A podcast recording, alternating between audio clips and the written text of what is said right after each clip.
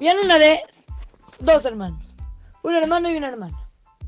El hermano se llamaba Yehudá y la hermana se llamaba Yael.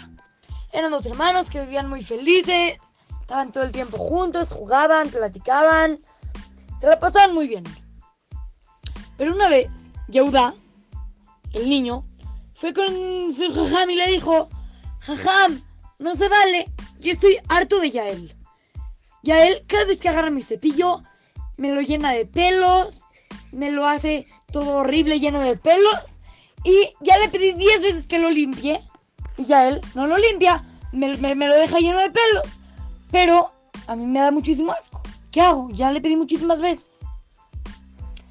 Le dice el Ham, oye, tranquilo, no te preocupes.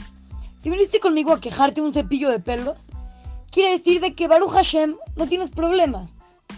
Muchos niños vienen a quejarse de que no se vale, de que problemas muchísimo mayores, que los corrieron de la escuela, que no sé qué, que así, problemas horribles. Y tú te estás quejando de un cepillo.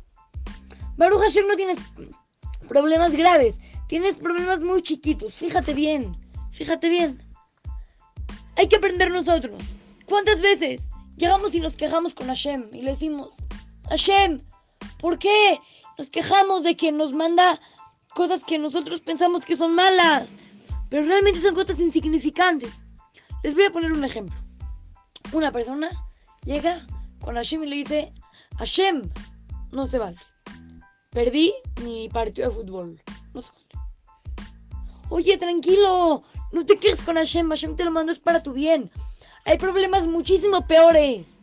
Y tú te estás quejando en que, en que perdiste el partido de fútbol, o en que él perdió el América ya Israel perdió la América. No, tranquilo, es un problema que no, no importa. Cada vez que vayas a, a, a quejarte con alguien o con algo, piensa que puede haber problemas mayores y que este no pasa nada.